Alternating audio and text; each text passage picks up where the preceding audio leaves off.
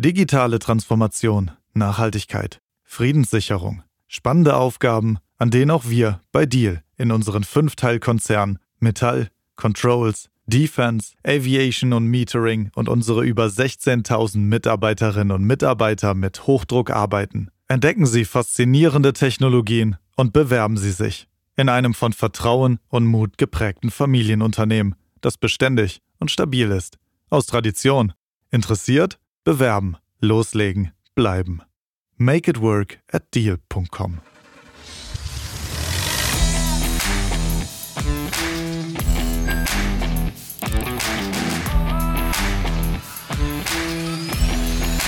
Technik aufs Ohr. Herzlich willkommen zu einer neuen Folge von Technik aufs Ohr. Heute reden wir mal wieder über die Innovationen bzw. die Innovationsfähigkeit von Deutschland als Standort und vor allem die Frage, können Zukunftsfonds unsere Innovationsfähigkeit sichern? Innovationen, Startups und digitale Wirtschaft sind Kernthemen für die Zukunft Deutschlands und auch Europas. Was wird die Bundesregierung in diesem Bereich vorantreibt, besprechen wir heute mit Anna Christmann von den Grünen. Sie ist Koordinatorin der Bundesregierung für Luft- und Raumfahrt sowie Beauftragte des Bundesministeriums für Wirtschaft und Klimaschutz für die digitale Wirtschaft und für Startups. Hallo, Frau Christmann. Hallo. Hallo, freut mich dabei zu sein. Ja, wir freuen uns auch. Ja, Frau Christmann, äh, Zukunftstechnologien sind der Schlüssel für die großen Herausforderungen unserer Zeit.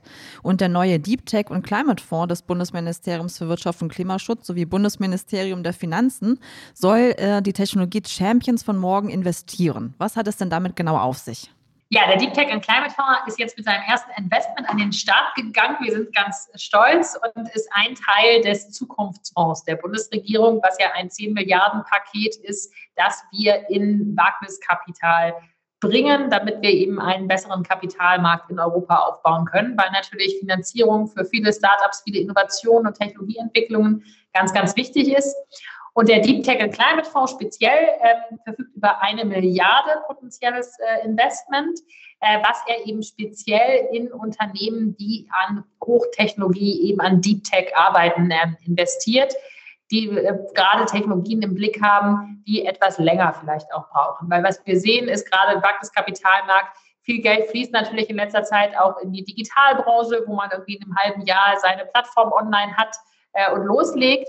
Ähm, aber viele der Technologien, die wir eben gerade natürlich auch für Klimaschutz noch brauchen werden, sind Technologien, die längere Entwicklungszyklen haben oder ähm, nehmen wir andere Bereiche im, im medizinischen äh, Bereichen oder ähnliches, wo man einfach längere Zeiträume hat. Und da setzt der Deep Tech and Climate Fonds an, ähm, dass er in solche Unternehmen investiert, immer zusammen mit privaten Investoren. So ist es immer, wenn der Staat mit reingeht ähm, um dann eben Technologieentwicklung in Europa nachhaltig zu unterstützen. Mhm.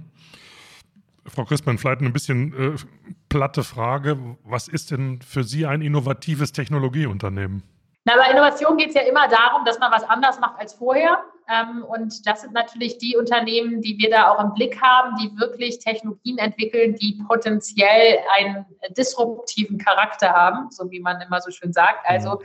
äh, wirklich äh, ein, etwas völlig Neues. Und äh, die erste Investition war zum Beispiel jetzt ein völlig neuartiges 3D-Druckverfahren, was quasi nicht einfach ein anderes Material nimmt, was es dann da immer aufspritzt, sozusagen, wie das bisher läuft, sondern ähm, äh, wirklich äh, mit so einem äh, quasi Chemikalien arbeitet, die in einer ganz anderen Weise plötzlich zu einer 3D-Struktur werden.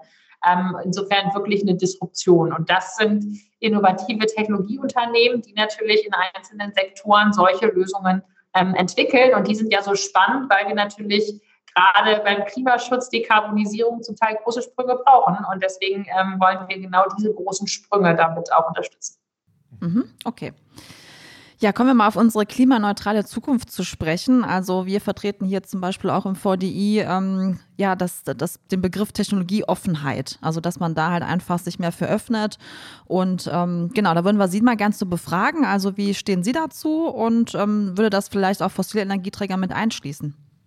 Also Technologieoffenheit ist natürlich absolut richtig in dem Sinne, dass wir äh, gesellschaftliche Ziele haben, die wollen wir erreichen und mhm. dann ist es natürlich sehr gut, wenn Technologien entwickelt werden, die dazu beitragen. Und es ist dann erstmal egal, welche Technologie ist. Hauptsache, sie erfüllt das, was wir erreichen wollen. Und mhm. äh, Das ist quasi dann schon mal eine Antwort auf Ihre Frage. Äh, wir haben das dringliche Ziel der Dekarbonisierung.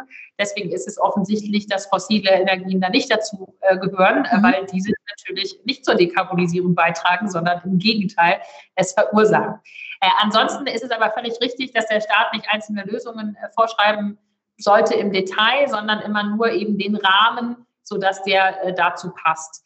Äh, das, das Schwierige am Technologieoffenheitsbegriff in letzter Zeit ist, ist, dass er manchmal als Ausrede benutzt wird, um einfach äh, bei dem zu bleiben, was man schon tut. Wenn man nämlich dann sagt, äh, wir sind technologieoffen und wissen ja noch gar nicht, welches die beste Lösung in der Zukunft sein wird, also bleiben wir erstmal bei dem, was wir schon haben, dann ist das manchmal auch eine schwierige Nutzung des Begriffs. Ähm, weil wir sollten auf jeden Fall die Technologien, die gerade die besten sind, um eben im Bereich äh, Klimaschutz, aber auch Innovation, Digitalisierung voranzubringen, die sollten wir dann eben auch einsetzen und nicht darauf warten, dass in der Theorie vielleicht irgendwann noch was Besseres kommt, ähm, sondern wir müssen natürlich im Hier und Heute auch das einsetzen, was uns hilft äh, bei der Dekarbonisierung. Mhm. Machen wir mal einen Minisprung von der Technologieoffenheit wieder zurück zur Innovationsfähigkeit. Wie steht Deutschland denn in Sachen Innovationsfähigkeit im Vergleich zu seinen europäischen Nachbarn da? Wir haben ja immer so die Diskussion, die mehr oder weniger richtig ist. Deutschland ist zu langsam, Deutschland ist nicht innovationsfähig genug. Die anderen überholen uns links und rechts. Dann kommt äh, China, USA ins Spiel. Also wo sehen Sie uns denn da im Moment und wo müssen wir hin? Also Deutschland ist ein Hochtechnologieland, das gilt nach wie vor und äh, wir sind ein wahnsinnig starker äh, äh Standort, auch was natürlich äh, exzellente Wissenschaft, Forschung äh, angeht.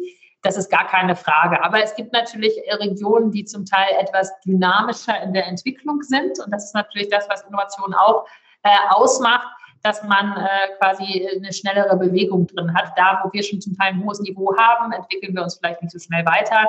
Und wenn man jetzt sich Studien anguckt und Einschätzungen, es gibt zum Beispiel das European Innovation Scoreboard, äh, da waren 2022 elf Länder in Europa äh, vor uns, äh, vor allen Dingen Skandinavien, aber auch die Alpen.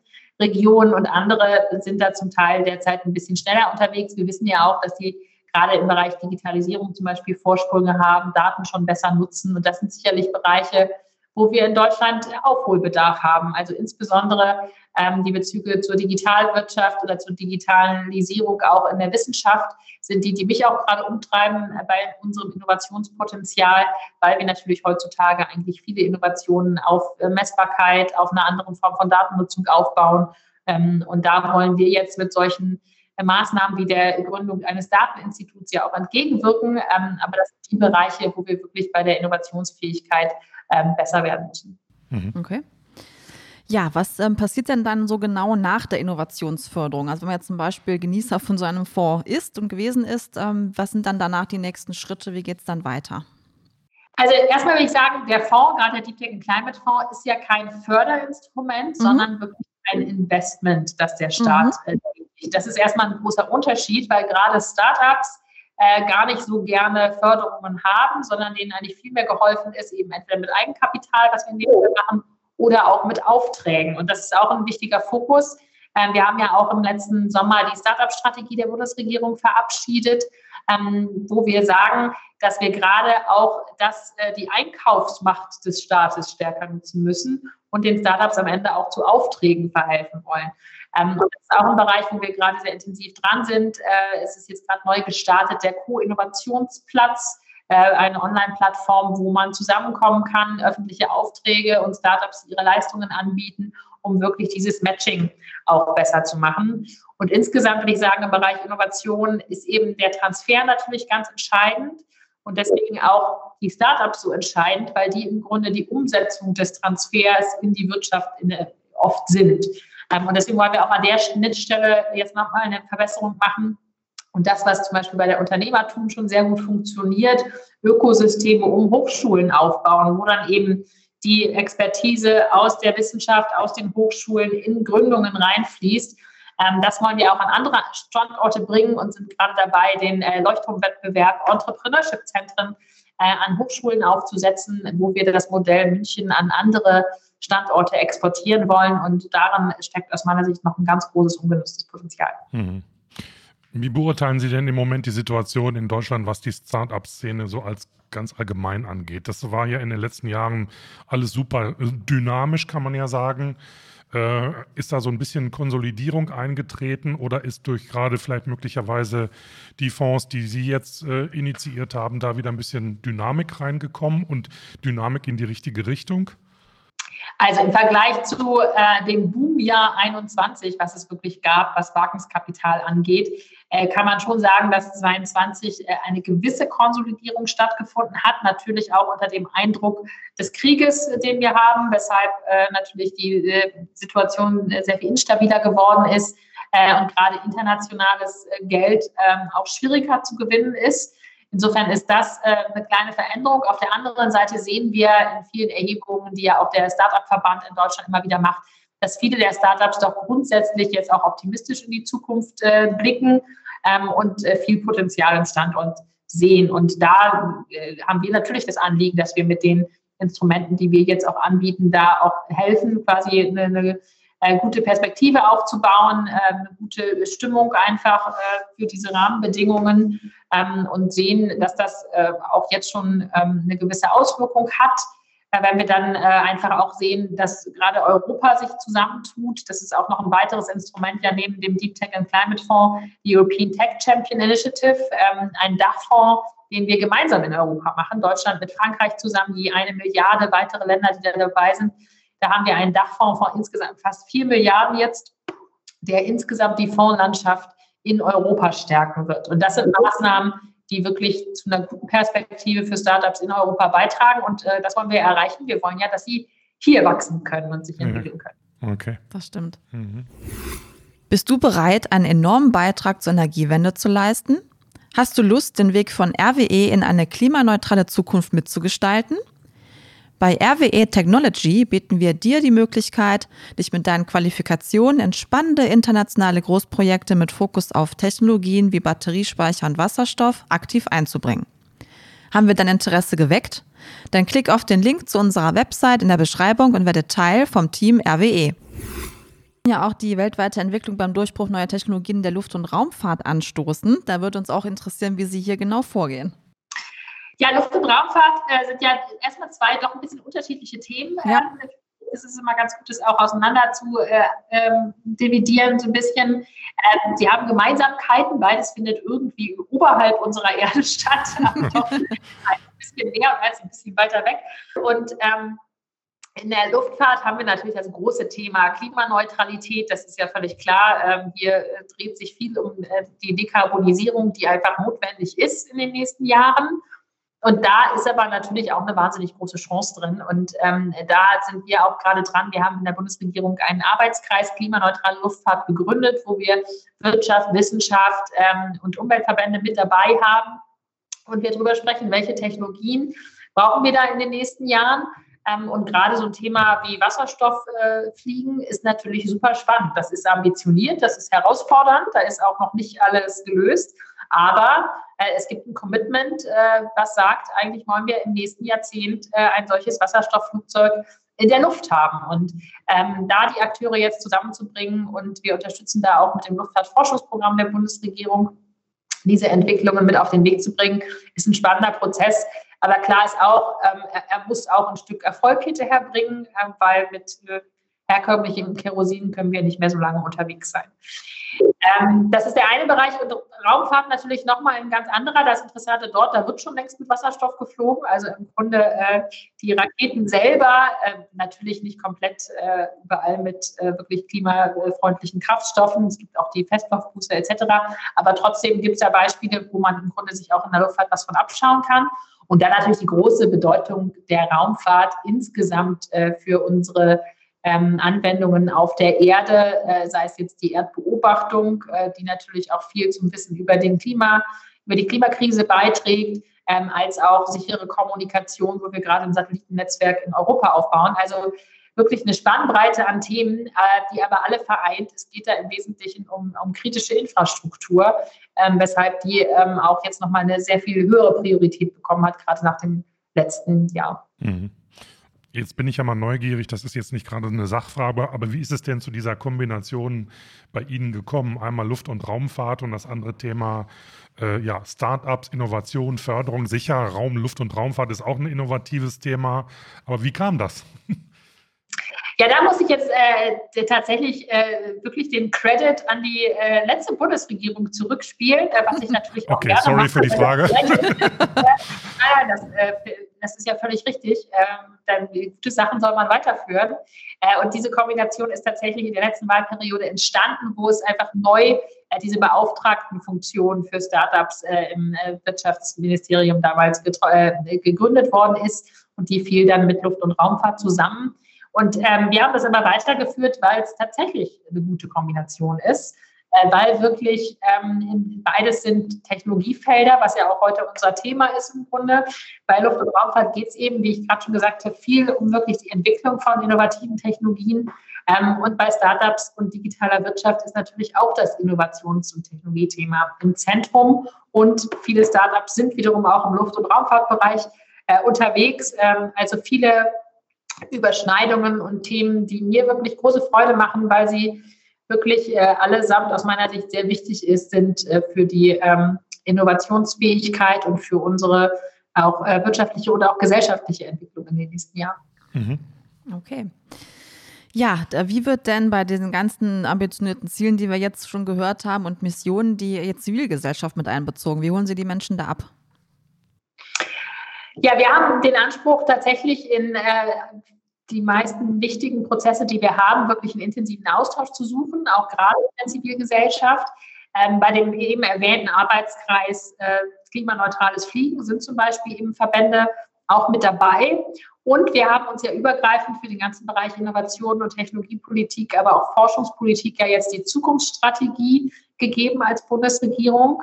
Ähm, und dort äh, werden ja auch verschiedenste Vertreter auch von der Zivilgesellschaft vertreten sein, in Missionsteams, in dem Forum Zukunftsstrategie, das gegründet wird.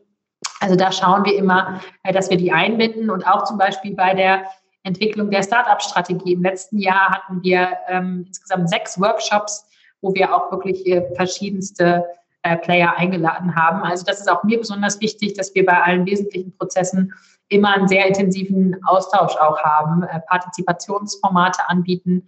Ähm, und nach meiner Wahrnehmung wird das auch sehr gut angenommen und sind wir da in den meisten Fällen wirklich in einem sehr guten Austausch. Mhm. Spüren Sie denn so eine Art Technologiefeindlichkeit in Deutschland? Wird ja immer nachgesagt, Deutschland oder die Bevölkerung in Deutschland sei, hätte mit dem Thema Technik wenig am Hut und sei dem Ganzen eher zurückhaltend, äh, würde dem gegenüberstehen. Äh, wie sehen Sie das? Ist das wirklich so oder ist das einfach mal nur so dahingesagt? Ja, ich meine, diese Debatte führen wir jetzt auch schon jahrelang, deswegen ermutigt mhm ehrlich gesagt etwas. Äh, sie hat äh, wahrscheinlich schon einen wahren Kern, dass wir in Deutschland einen hohen Sicherheitsstandard und Erwartung haben ähm, und dadurch auch eine gewisse Risikoaversität. Äh, und das ist wahrscheinlich verbunden auch damit, dass wir einen guten Wohlstand auch haben über die letzten Jahre. Bei all den Herausforderungen, die wir immer wieder haben, sind wir doch am Ende ein Land, das äh, dem es gut geht. Und da ist vielleicht auch der Veränderungsdruck manchmal nicht so hoch. Und äh, das führt dann manchmal dazu, dass man eben äh, gewisse Risiken ähm, eher ähm, vermeidet und die, eine Erwartungshaltung auch, dass wir natürlich mal denken, alles muss perfekt sein, bis man es mal ausprobieren kann. Ähm, das ist, denke ich, etwas, wo aber gerade eine große Veränderung auch stattfindet. Also wenn man mit den Startups spricht, haben die natürlich alle genau diesen Anspruch, schnell ins Ausprobieren kommen, ähm, mit irgendwie unfertigen Lösungen äh, auch schon mal ähm, in erste Erprobungen gehen. Und äh, das sehe ich schon, dass wir da gerade auch eine Veränderung durchlaufen. Und wir wollen auch, dass der Staat das stärker tut. Ich bin sehr dafür, dass wir auch ähm, eben bei Aufträgen durch den Staat auch mal vielleicht stärker ins Risiko gehen und sagen, wir kaufen auch mal Technologien ein, die vielleicht noch nicht hundertprozentig fertig sind und geben dadurch so den letzten Entwicklungsschub. Ähm, das ist noch ein bisschen im Weg, aber gerade auch mit sowas wie der Agentur für Sprunginnovation gehen wir jetzt in diese Richtungen und ich glaube, das ist genau richtig so. Bisschen Silicon Valley Mentalität. Ja, genau. Ja. Kann nicht schaden, ne? Ja, dann würden wir auch schon zum Schluss des Podcasts kommen und da fragen wir gerne mal so ein bisschen eine Prognose ab. Und äh, da haben wir jetzt die Frage für Sie, wie wird sich die äh, Zukunftsstrategie der Bundesregierung entwickeln und dann auch auszahlen?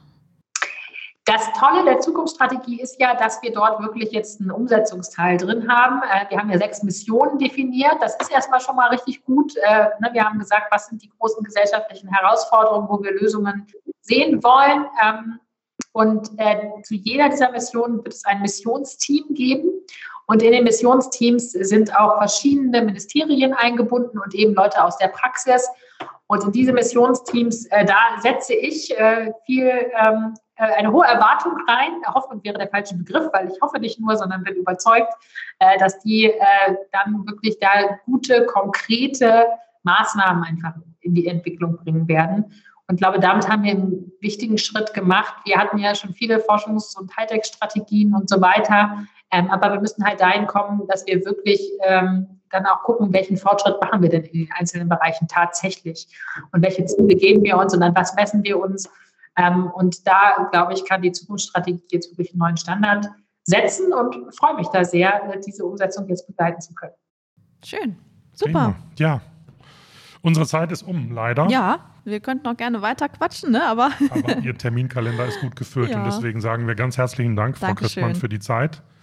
Und, sehr, äh, sehr gerne. Themen und ja. Äh, ja, bei euch bedanken wir uns fürs Zuhören. Wenn ihr noch irgendeine gute Idee für Themen habt, dann schreibt uns mhm. bitte gerne unter podcast.vdi.de. Genau, ansonsten kommentiert die Folge, wenn ihr noch Fragen dazu habt. Ähm, genau, einfach Feedback geben, da freuen wir uns drauf. Genau. In, und Informationen zu unserem heutigen Thema und über Frau Christmann und was sie macht, findet ihr auch noch in den Shownotes. Bitte Shownotes. reinschauen. Shownotes ist ja ein tolles Wort. Ganz herzlichen Dank, Frau Christmann, und wir wünschen Ihnen alles Gute und viel Erfolg. Viel Erfolg, danke. Vielen Dank.